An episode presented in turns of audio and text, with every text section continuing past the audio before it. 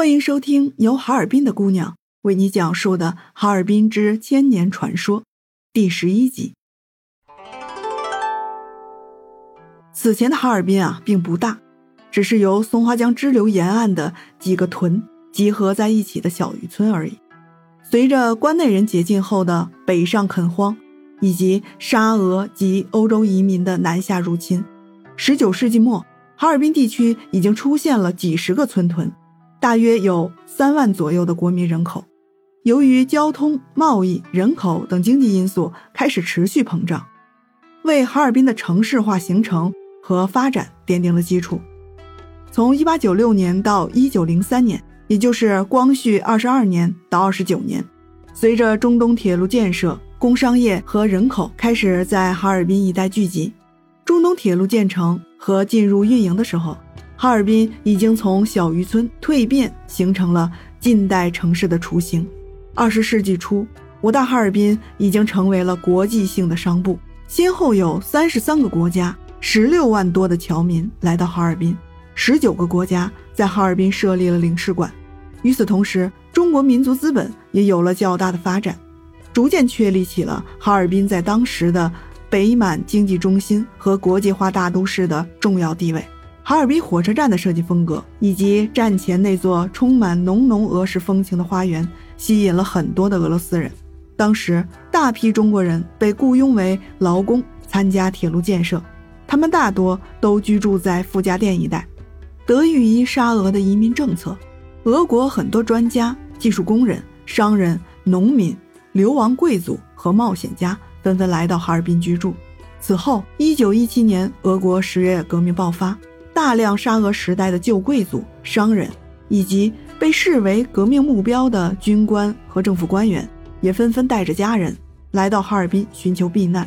与此同时，一些律师、作家、艺术家也涌向了这里，成为了俄国历史上第二次大规模的移民潮。到了1920年年底，由于西伯利亚地区连续几年的饥荒，俄国大批上层人士、下层官兵。以及欧亚地区各国难民如潮水一般的涌入了哈尔滨，这使得哈尔滨地区的俄国人和欧洲人的数量达到了历史上的最高峰。其实更早些时候，也就是从1880年开始，沙俄就一直把吞并中国东北地区作为版图扩张计划的既定国策之一。他们一直在酝酿着，打算建设一条贯穿中国东北地区的铁路线。把远东重镇弗拉迪沃斯托克，也就是在一八六零年十月十四日以前还原本属于中国清政府所有的海参崴，与他们沙俄境内的西伯利亚铁路东段连接在一起。二十六岁的沙皇帝国末代皇帝尼古拉二世继位以前，他曾经有两年左右的时间游历过希腊、埃及、印度、日本、中国和西伯利亚地区。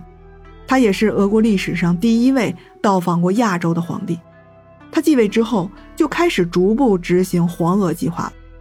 啥叫黄俄计划呢？在尼古拉二世看来，既然两百年前他们沙俄能把前乌克兰变成小俄罗斯，那么两百年后，他们为什么不能把大清帝国长城以北的土地变成黄俄罗斯呢？于是，修建中东铁路就成为了他们染指我大东北的第一步。而哈尔滨就成为了黄俄计划的核心地区。黄俄计划的第二步是在1897年夺取了旅顺口作为沙皇的海军港口，第三步便是1900年全面入侵我大东北。但凡是涉及到侵略战争，侵略方政府的内部也一定都会出现分歧，有主战的，自然就会有主和的，而其中主和的一方也未必都是站在维护和平的角度。哪个国家或者哪个组织打仗，都需要丰厚的财政支持和充足的军需物资，而负责掏钱捐物的部门和团体，肯定是不会乐意看到那些只花钱不赚钱的部门和团体超过其承受能力的大手大脚、毫无节制的劳民伤财呀。所以，打仗到底该怎么打呢？也有两种常见的对立模式：要么是相对持久的割据战、经济战、殖民战，慢慢渗透。一口一口的蚕食吃掉，要么就是简单粗暴的政治军事侵略战，速战速决，武力征服，就算是屠城，也要把地盘抢占下来。对于一些国家和地区而言，没有永远的政权，只有永远的战争；而对于人类的本性而言，没有永远的敌友，只有永远的利益。但归根结底，小到个人，大到社会群体，逃不出马斯洛那几个层次的需求：生理需求、安全需求、归属与爱的需求、尊重需求、求知需求、审美需求和自我实现的需求，无非都是为了生存。生是活着，存是活着的价值。本集完，欢迎订阅本专辑。我东北大哈尔滨，那些你可能不知道的民间传说。